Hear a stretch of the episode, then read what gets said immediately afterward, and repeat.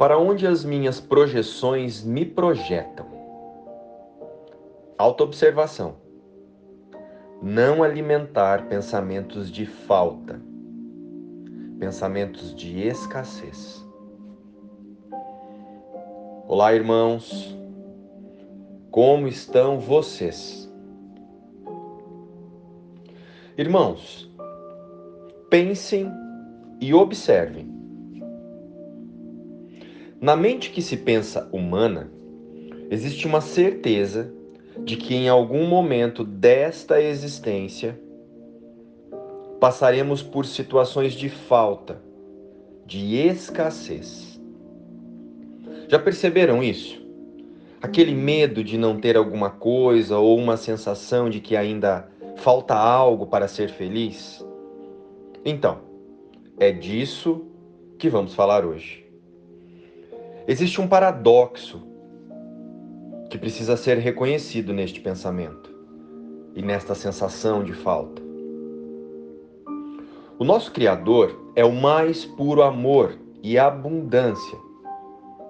Então, por que ele iria planejar que o seu único filho sofresse para encontrar a abundância e a paz? Algo que já nos foi dado em extensão a Ele, na criação do Espírito.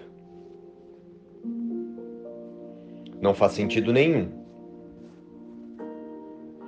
E o ego manipula a mente para não percebermos como nós mesmos criamos a escassez.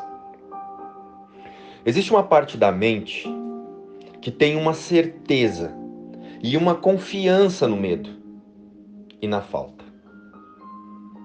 E até parece incontrolável. E sabemos o porquê? Sabem o porquê? Porque imaginamos a vida através dos corpos e esquecemos que as dádivas do Espírito já são nossas. Esquecemos que as dádivas do Espírito estão em nossa mente e só precisamos aceitá-las e reconhecê-las. O autoconceito equivocado quer o tempo todo confirmar que podemos ser atacados pela falta. A falta de paz, a falta de amor, a falta de alegria. Enfim, temos uma certeza tão grande no sofrimento que a partir desta sensação de que podemos sofrer, a nossa atenção passa a criar pensamentos e ações que nos protejam disso, do sofrimento e da falta. Porém, a verdade é que a meta por trás destes pensamentos de proteção ainda é confirmar a certeza na falta e no sofrimento. Vejam bem, porque se estamos nos defendendo desse medo, estamos dando realidade a ele. E desta forma, o que estamos atraindo no cenário é a escassez, a falta. Porque precisamos confirmar a sua realidade para continuar a nos defender. Uma realidade que está sendo pensada e projetada por nosso próprio medo. Entenderam isso? O medo atrai e confirma apenas o medo. A partir destes pensamentos, saímos por aí, validando as limitações do corpo, as possibilidades de ataque. A sensação de falta é um estado mental. E os estados mentais são os criadores da nossa realidade. Já sabemos disso, ouvimos muito isso por aí. Tá na moda. E o que aconteceria se, ao invés de alimentar os pensamentos e as sensações de falta, passássemos a viver na sensação de abundância do espírito? O que, que vocês acham que aconteceria? Vale a pena tentar. E não custa nada. Onde tudo o que chegar é perfeito e amoroso porque reconhecemos que ali está representado apenas um pensamento nosso, equivocado. E sendo assim, podemos escolher pensar diferente sobre o que merecemos. E se passássemos a buscar apenas a verdade sobre a nossa existência na cena, relembrar as dádivas do Espírito. Mas nós assumimos a autoria do pensamento antes e o entregamos ao Espírito Santo. Perdoamos em nossa mente o equívoco, porque não o valorizamos mais. Agora, um resumo, um complemento à fórmula do perdão do curso em milagres. O que o livro Um Curso em Milagres diz? Que a causa deveria ser identificada e então liberada, abandonada e após substituída. Substituída por um pensamento de amor.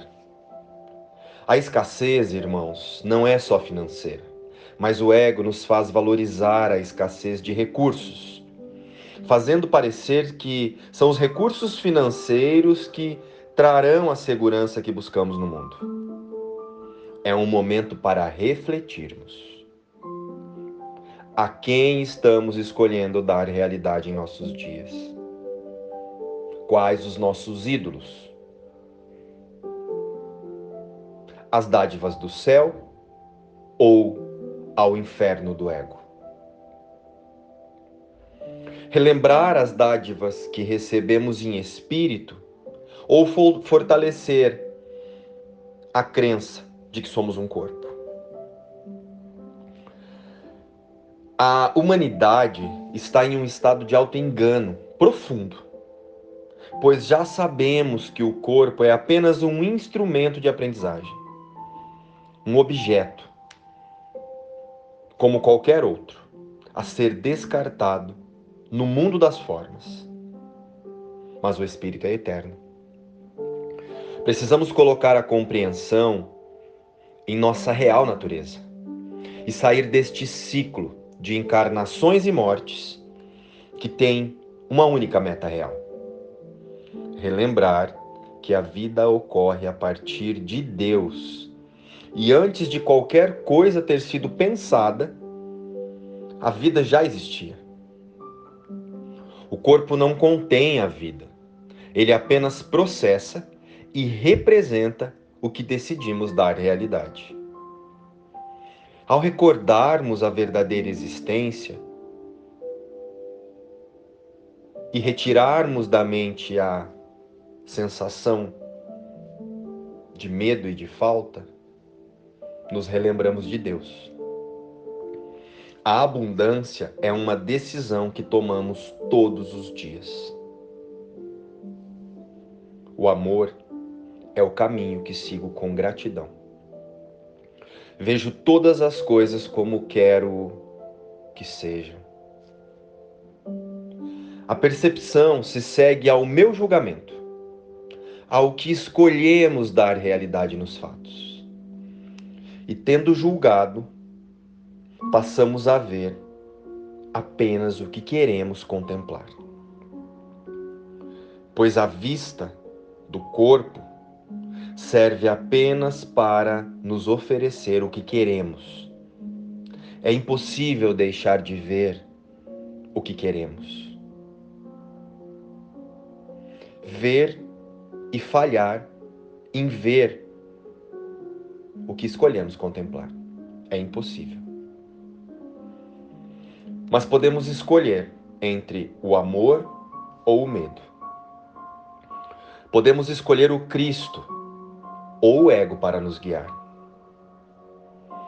E com que certeza, portanto, o mundo real tem que vir saudar a visão santa de qualquer um que adote o propósito do Espírito Santo como a sua meta e ele não poderá deixar de olhar para que o Cristo quer que ele veja. e compartilhar do amor de Cristo por aquilo que contempla. Não tenho outro propósito hoje senão o de olhar para o mundo livre, libertado de todos os julgamentos, de medo que eu mesmo fiz.